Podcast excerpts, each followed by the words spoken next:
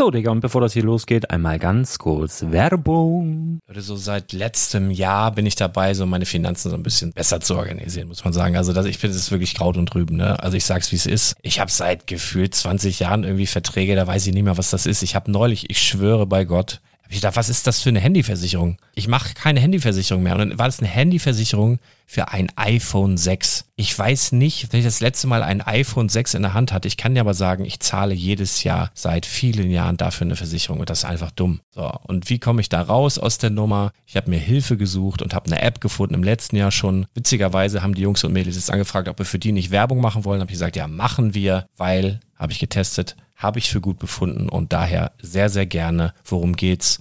Finanzguru. Finanzguru ist erstmal eine kostenlose App. Die ist auch dauerhaft kostenlos. Es gibt dort so Plusfunktionen. Da kannst du dann für 2,99 Euro pro Monat das Ganze testen. Plusfunktionen sind zum Beispiel, also du hast so Features, kriegst so detaillierte Budgetanalysen, personalisierte Finanztipps, du behältst die Kontrolle über dein verfügbares Einkommen bis zum nächsten Gehaltseingang. Also das sieht in der Praxis so aus, du kannst deine ganzen Konten dort hinterlegen, es muss einmal so verknüpft werden, keine Ahnung, Sparkasse, Volksbank, du kannst aber sogar Kryptokonten hinterlegen, du kannst irgendwelche Aktien, falls du Aktiendepots hast, du kannst alles hinterlegen dort. Und diese App, gerade wenn es um so Sachen geht wie Gehalt oder so, macht auch so Forecasts so ein bisschen. Also die erinnert dich zum Beispiel auch dran, wenn jetzt eine neue Versicherung abbucht oder wenn die App denkt, dass da wieder was kommt, dann kannst du das überprüfen. Und wenn da irgendwas irgendwas aufploppt, also bevor es abbucht und da irgendwas aufploppt und du sagst, ah, das wollte ich aber nicht oder das wollte ich schon lange kündigen, dann kannst du in der App per Fingertipp sozusagen rechtssicher sogar dort Verträge kündigen.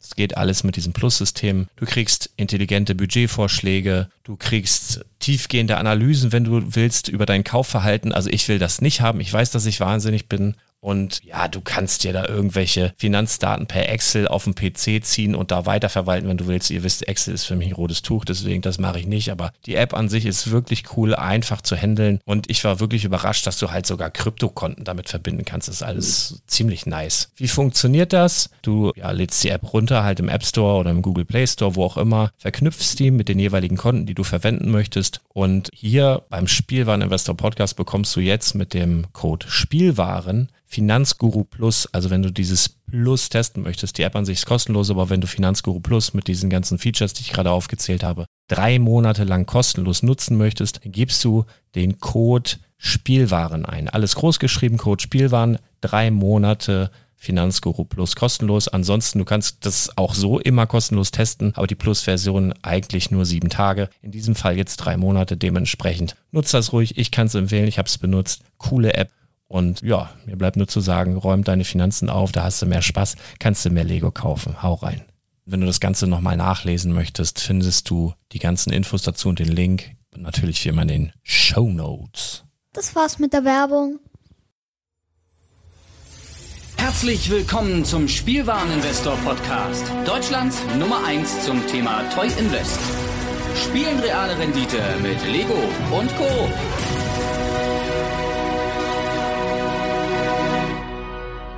Einen wunderschönen guten Morgen, liebe Zuhörerschaft. Äh, mein Name ist Patrick, auch bekannt als der Full Metal Nerd. Ich bin Teil des Spielwareninvestor Podcasts.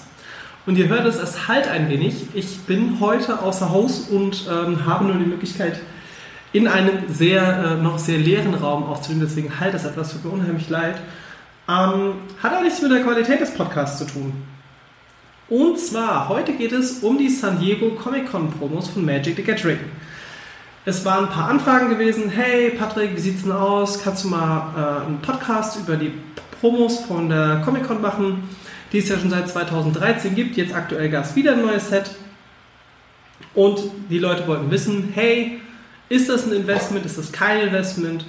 Und ich kann gleich vorweg sagen, ähm, Comic-Con-Promos sind kein gutes Investment. Hä? Wie? Was? Warum nicht? Aber die sind doch so super toll und die alten Sets kosten doch so unheimlich viel Geld. Fangen wir von vorne an. Ähm, die einzelnen Karten aus den Sets haben im Durchschnitt, also fast alle, haben eine Kurve nach unten. Nehmen wir jetzt mal zum Beispiel aus dem, ähm, gucke ich mal gerade, erstes Set das wäre 2013, den Ajani Call of the Pride. Hat laut Statistik kam raus und hat einzeln so um die 140 Dollar gekostet. Ja, Europa, nochmal andere Geschichte. Preis ist ein bisschen unterschiedlich zu Amerika. Ähm, ich denke aber, da auf jeden Fall der amerikanische Markt sehr wichtig ist, weil die dort exklusiv rauskommen, ähm, kann man die Statistik schon als ja, gegeben nehmen, dass das schon Relevanz hat. Der gute Mann ist inzwischen nur noch 85 Euro wert. 85 Dollar, Entschuldigung. Und war sogar mal auf 75 Dollar schon unten. Ähm, heißt, wenn jemand am Anfang 140 Dollar ausgegeben hat, wir sind gerade mal bei ungefähr der Hälfte. Und äh, naja, was sind denn überhaupt die Comic-Con-Promos? Die Comic-Con-Promos sind ein jährlich seit 2013 erscheinendes Set, das es exklusiv auf der San Diego Comic-Con gibt, streng limitiert. Und es ist so gewesen, dass in den letzten Jahren fast immer, dieses Jahr haben wir eine große Ausnahme, fast immer ähm, Planeswalker quasi, ähm, das waren immer so fünf bis sechs Stück. Wir können auch mal ganz kurz durchgehen. 2013, das allererste Set, das erschienen ist, ähm, war Ajani Call of the Pride, Jace Memory Adept, Liliana for Dark Realms, Chandra Pyromaster und Gao Call of the Beasts. Als die rausgekommen sind, sind oder wenn die San Diego Comic Con Sets rauskommen, sind diese Planeswalker standardlegal. Dann haben sie natürlich eine höhere Nachfrage. Und wenn ich mir jetzt die ganzen Jahre anschaue, 2014 waren die darauf folgenden äh, Planeswalker, unter anderem Liliana West, Nissa Worldwaker, dann 2015 waren die Flip Planeswalker gewesen. Ähm, da haben wir eine Ausnahme. Der Jace Prince Prodigy ist einer der wenigen, der gestiegen ist. Das ist der Flip Planeswalker von Jace. Aber auch die reguläre Version von Jace ist gestiegen. Von daher ist es auch nicht so, äh, ja. Naja, außerdem ähm, 2016 hatten wir, jetzt muss ich mal schauen, das 2016 finde ich mit das interessanteste Set, weil die ganzen Planeswalker in einem Zombie-Untoten-Design dargestellt wurden. Und selbst die haben leider eine Kurve nach unten. Und ähm, ja, 2017 haben wir dann die Planeswalker, die zu Amonkhet, dem Block, was ja in Ägypten gespielt hat, quasi wie eine Schieferntafel an der Wand mit den Planeswalkern in diesem Design. Ähm, ja, ja, auch nicht so stark. Also auch jetzt die, die, Nachfrage ist halt auch einfach nicht bei den Karten. Hier vielleicht der Gideon of the Trials. Ähm, dann 2018 nochmal Gideon of the Trials. Und das 2018 ist jetzt aber da auch eine Besonderheit, zumindest als Komplettset. Ähm, das war von Therese Nielsen, die unter anderem Force of Will gezeichnet hat. Ein komplettes Planeswalker-Set mit Planeswalkern, also Jace, Gideon, Liliana, Chandra, Nissa, die vor einer quasi Glasfenster, also so ein bisschen so wie Kirchenfenster, mit dem Pendant ihrer klassischen Charaktere, die sie in der Dominaria-Geschichte quasi hatten. Zum Beispiel ähm, bei Jace sieht man im Hintergrund ein, Glas, äh, ein Fenster von Ursa. Ähm, bei Gideon ist es, glaube ich, Sarah äh, Liliana Nicole Bolas anscheinend, also irgendwelche Verbindungen von der Storyline und so weiter und so fort. Jetzt kommen wir zum 2019er Set. Ich möchte es auch echt nicht so extrem lang auseinanderziehen und die ersten werden sich auch schon denken, Moment, du hast mir gerade 1000 Planeswalker-Namen gedacht. Ich komme gar nicht mehr mit. Ey, ist momentan vollkommen egal. Ich wollte einfach nur mal ganz kurz auf die Sets eingehen, wer was da so drin war. Das sind alles immer die Planeswalker gewesen, die zu der Zeit standardlegal sind. Jetzt, dieses Jahr, haben wir jetzt erstmal eine große Änderung. Und ich mache auch gegen Ende nochmal eine Kurzzusammenfassung der einzelnen Sets mit dem Wichtigsten darin. Also, 2019 haben wir das erste Mal ein Set, wo nur ein Planeswalker drin ist, und zwar ist das Nicole Bolas, der Dragon God, aktuell aus War of the Spark. Und seine vier Schergen, ähm, Bontu, Kefnet, Oketra und Ronas. Ähm, das sind die äh, das sind die Götter. Muss ich mal gucken. Der weiße, der grüne, der blaue, der schwarze. Ah, okay. Ja, das sind diese Götter, die in der Storyline quasi gefallen sind und jetzt unter Nicole Bolas kämpfen. Ähm, ja. Das, die sind schon schick, das sind so. Das ist halt alles auch so. Die sind halt so viel anders vom Design her als die. als die Planeswalker oder allgemein als die, die Standard Magic Karten und das ist halt echt Geschmackssache. Kurze Zusammenfassung des Sets. 2013 ganz normalen Planeswalker in schwarz gefasst mit einer quasi Negativfarbe. 2014 auch keine große Thematikänderung, auch wieder Standard Planeswalker. Ähm, 2015 die Flip Planeswalker. 2016 erste große Änderung, man ist von diesen Negativfarben weggegangen und hat quasi ein Zombie-Design gemacht. 2017 die ähm, Pharaonen-Schieferntafel ähm, 2018 die Glasfenster und 2019 die Götter mit Nicole Bolas. Ich sehe jetzt gerade 1, 2, 3, 4, 5. Es waren immer 5, außer im Amon Cat, da waren es 6. Da waren es die 5 Planeswalker plus Nicole Bolas nochmal als Planeswalker. Ja, so. Die MSRPs, also die äh, Comic-Con-Preise, ähm, 2018 zum hatten wir 99 Dollar für das komplette Set. Ähm, 2017 waren es 180 Dollar, da war aber auch noch eine Wall Scroll mit dabei, also ein, schöne, ein schöner Print. Äh, 2014 gab es dann nochmal irgendwie ein, ein, Imitat von Garok, eine Axt. Also jedes Jahr war eigentlich immer noch mal irgendwas mit dabei. Ähm, den Preis von diesem Jahr kann ich jetzt leider nicht einsehen. Ich glaube, das waren aber auch 99 Dollar. Und was haben wir noch? Ja, im Durchschnitt, also 2016 waren es auch 99 Dollar.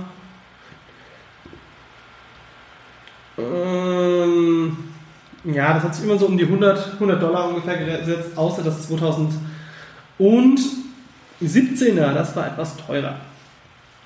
Ja. Ähm, ist aber auch schon krass, wenn man überlegt, dass äh, ja, mit dem Wall Scroll zusammen 180 Dollar, nur weil es ein Planeswalker mehr ist, ah, schon ich. Jetzt gehen wir mal ganz kurz, jetzt wisst ihr ja schon mal, okay, das waren diese Comic-Con-Sets. Ähm, die sind turnierlegal, die Karten. Und jetzt gehen wir einfach mal den deutschen Markt ganz kurz durch. Ähm, 2019. Derzeit kann man sich das auf Card Market, ähm, Hashtag unbezahlte Werbung, äh, kann man das Ganze auf Card Market für 275 Euro plus 25 Euro Versand nach Deutschland kaufen. Ist, sind aber nur die Karten, mh, hm, keine Box. Schaue ich mir das Ganze jetzt mal auf ebay.com an. Wieder unbezahlte Werbung. Kann ich mir das Set für 229 Dollar plus 30 Dollar Shipping nach Deutschland schicken lassen aus den Staaten. So, 229 Dollar, ungefähr 200 Euro, 190 Euro plus Versand nochmal 20 Euro, sind wir bei 210 Euro. Ja, 250 zahle ich dann halt 280 mit Versand in Deutschland. Ähm, beziehungsweise über Cardmarket in Europa. Super viele Informationen, super kompliziert und das große Problem an Magic ist auch, dass es sehr, sehr komplex ist. Hey, vor kurzem ist ja Magic auch ausgezeichnet worden als das komplexeste Spiel der Welt. Und das gilt nicht nur im Bereich des Spiels, sondern auch des Marktes. So, wir haben jetzt die Sets zusammengefasst, was gab es wann. Und es gibt bis auf ein einziges Set, kann man alles in Europa noch kaufen. Und das ist das Set mit den Glasfenstern von Therese Nielsen. Und ich muss auch sagen, das ist mit den Zombie Planeswalkern das Schönste. Also das 218er Set, die sind wirklich wunderschön. Plus, dass da einige Planeswalker dabei sind, die auch wirklich gut sind. Ja, ich meine, ähm, die Chandra, das muss die Torch Chandra gewesen sein. Ich schaue noch mal ganz kurz nach. Ähm, genau, Chandra Torch of Defiance, ähm, Defiance, ähm, dann der Gideon of the Trials war da noch mit drin und die Mr. Vital, For Vital Force. Das sind halt alles so Planeswalker, die halt wirklich ähm, auch gespielt werden. Und ey, Therese Nielsen ist eh eine der Künstlerinnen in Magic, die halt wirklich, wirklich, wirklich super, super, super begehrte Artworks gezeichnet hat und sehr viele Karten deswegen auch im Preis nach oben sind. Ich meine, ihre ikonische Karte ist und bleibt Force of Will, egal ob die neue oder die alte Version. Und ja, das 218er Set ist nicht mehr verfügbar. Ähm, kann man das noch in den USA kaufen? Schauen wir doch mal. In den USA würde ich dafür bezahlen, ja gut, das kann man nicht auch noch kaufen, ähm, für 250 Dollar plus 20 Dollar Shipping. Ist einfach nur eine Frage der Verfügbarkeit. Patrick, Patrick, Patrick. Ja, ich weiß genau, was du fragen willst. Patrick, Patrick, Patrick. Ist, sind das gute Investments? Nein. Warum nicht? Ganz einfach. Erstens mal, die Sets sind super unvorteilhaft zu lagern. Ich persönlich bin ein Fan von Einzelkarten. Einzelkarten kann ich alles in eine Box packen, kann ich mir in den Schrank machen, kann ich theoretisch eine Plastiktüte drum machen, damit da quasi auch keine Schäden dran kommen. Und das Problem ist an den Sealed Sets, die nehmen unheimlich viel Platz weg für gerade mal 5 bis 6 Karten. Die Zusätze, die mit dabei sind, super unvorteilhaft, auch was Zoll und Versand angeht, bin ich kein Fan von. Aber die kosten doch nur 99 Dollar. Ey, wenn ihr dort seid, vor Ort, kauft das Set. Ja, wenn ihr jetzt zum Beispiel sagt, so nächstes Jahr 2020 Comic-Con Promos, habe ich mega Bock drauf. Ey, dann ist das wirklich ein super Geschäft, weil ihr zahlt 99 Dollar, wenn ihr eins vor Ort kriegt, weil in Amerika sind die Leute komplett verrückt. Ähm, da müsst ihr euch mal Videos anschauen, wie die Leute zum Beispiel für Funko Pops oder für ähm, andere Exclusives auf der Comic Con anstehen, teilweise stundenlang, um dann zu, gesagt bekommen so, nö, ist ausverkauft. Und ja, vor Ort könnt ihr versuchen, so ein Ding zu kaufen für 99 Dollar, wenn ihr gerade zufällig da seid. Das Problem ist, dass der Sekundärmarkt sehr, sehr, sehr, sehr, sehr, sehr schnell ähm, meistens dann schon mal das Doppelte kostet. Und wie gesagt, bis auf ganz wenige Ausnahmen der Planeswalker an sich sind auch alle im Preis gefallen. Wenn ihr sagt, aber mir gefallen die so gut, dann kauft sie euch persönlich für eure Sammlung, aber nicht als Investment. Die Comic-Con-Dinger sind kein gutes Investment. Denn jetzt kommt der nächste Punkt. Aber da sind doch einige dabei, die sind schon ein paar hundert Euro wert oder sind 100 Euro wert. Ja, das mag auch sein. Aber wenn ihr so ein Set kauft, dann habt ihr ein oder zwei, die wirklich richtig Asche wert sind. Gehen wir jetzt einfach mal von der 2000, ähm, 2018er Version aus, die mit den Glasfenstern, habe ich nämlich auch gerade hier vier Stück offen. Die Chandra ist anscheinend schon verkauft worden davon, tippe ich mal auch so um die 100 Dollar. Die Liliana will der Typ hier 95 Dollar haben, der Jace 45 Dollar, der Gideon 65 Dollar und die Nissa 95 Dollar. Aber das ist auch ein guter Kurs. Ja, wenn ich das Set aber doch für 250 Dollar komplett kaufen kann mit der Chandra und die anderen vier liegen hier, ja, dann passt ja auch irgendwas nicht. Und da kommt genau der Punkt. Ähm, nur einzelne Planeswalker wenn jemand das Set haben will, dann kauft er sich das Set komplett. Aber in den einzelnen Planeswalker bleibt ihr meistens auf zwei bis drei hängen. Ich habe selbst Erfahrungen in den letzten Jahren mit den Planeswalkern gemacht. Ich hatte ähm, ein, zwei Jaces gehabt. Ähm, ich hatte den Flip Jace, ich hatte die Zombie Planeswalker gehabt teilweise. Ich hatte die Nissa, ich hatte die Chandra äh, Planeswalker von den Zombies. Und ey, ganz ehrlich, die sind nicht so begehrt. Wirklich nicht. Und die sind zwar schön, aber das ist so speziell. Also mein, meine Wertung, Finger weg von den Planeswalker, äh, von den Comic-Con-Sets. Wenn ihr vor Ort seid, klar kaufen, dann könnt ihr aber auch andere Sachen noch vor Ort kaufen, die ihr schnell zu Geld machen könnt. Der Vorteil an den Comic-Con-Sets ist, wenn ihr sagt, ich will eh nur die Einzelkarten verkaufen und ihr seid vor Ort in San Diego, reißt die Packung auf, holt die Einzelkarten raus und nehmt es mit in, eurem, in, in der Deckbox im Koffer. Das dann auch keinen Platz weg. So. Jetzt kommt der nächste Punkt. Aber die kann man doch auch online bei Hasbro bestellen. Ja, nur in Amerika. Man hat mir mal gesagt, man könnte die auch theoretisch nach Deutschland schicken lassen. Aber genauso habe ich es auch schon gesagt bekommen, das wäre nicht so. Aber die steigen doch im Preis. Nein, steigen sie nicht, hast du doch schon mal gesagt. Die Preise sind am Fallen. Jetzt habe ich nochmal hier die Chandra Flamecaller, die Zombie-Variante. Startpreis 80 Dollar. Zack, im Moment sind wir bei 25 Dollar. Super Kurs. Ey, wirklich Finger weg von den Planeswalkern, von den Comic-Con Planeswalkern. Für euch persönlich zu sammeln, coole Sache, sind schön, aber kein Investment. Aber wenn ich mir doch die europäischen anschaue, 2013, das Set kostet 700 Euro fast. Zielprodukte. Zielprodukte von Magic.